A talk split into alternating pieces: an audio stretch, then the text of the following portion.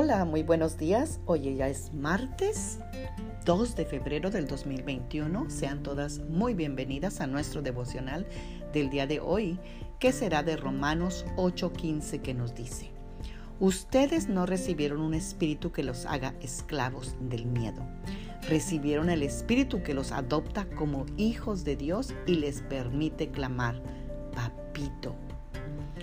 Amada guerrera de Dios Dios es nuestro papito. Algunas personas piensan que no debes usar palabras tan informales para dirigirte a Dios, pero se equivocan. Es bíblico dirigirte a Él de esa manera. La palabra traducida como Padre en arameo es Abba, la cual es usada varias veces en el Nuevo Testamento. Y la traducción equivalente en el español es papito. Yo sí te diría que Chuchito o Jesucito, eso sí sería irrelevante. Pero papito viene de la traducción del arameo. Así que sí es bíblico decirle papito. Es una palabra que significa cercanía e implica una relación que ha sido cultivada con el pasar del tiempo.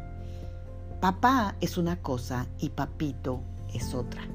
De niña mi papá a veces era mi padre y en otras ocasiones era mi papito. Cuando nos íbamos a nadar, él era mi papito. Cuando daba órdenes que quería que se obedecieran al instante, él era mi papá. Lo mismo podemos decir de Dios. Él es nuestro papá y también es nuestro papito. A veces hablaremos de algunos asuntos con Él muy seriamente y otras veces la conversación será más amena. En todo caso, una vez llegues a conocerlo más íntimamente, te aseguro que desearás estar cerca de él todo el tiempo y será tu papito, tu papá, tu papito, tu papá, como tú lo desees decir. ¿Por qué no oramos a nuestro papá, nuestro papito, este día?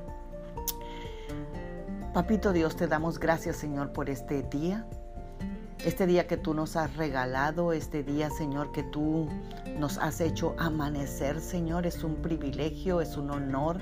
Y te damos gracias, papito, porque por eso sí te damos gracias. Y tú eres nuestro papito, porque nos estás dando vida, nos estás dando vigor, nos estás dando fe, nos estás dando esperanza, nos estás dando paz.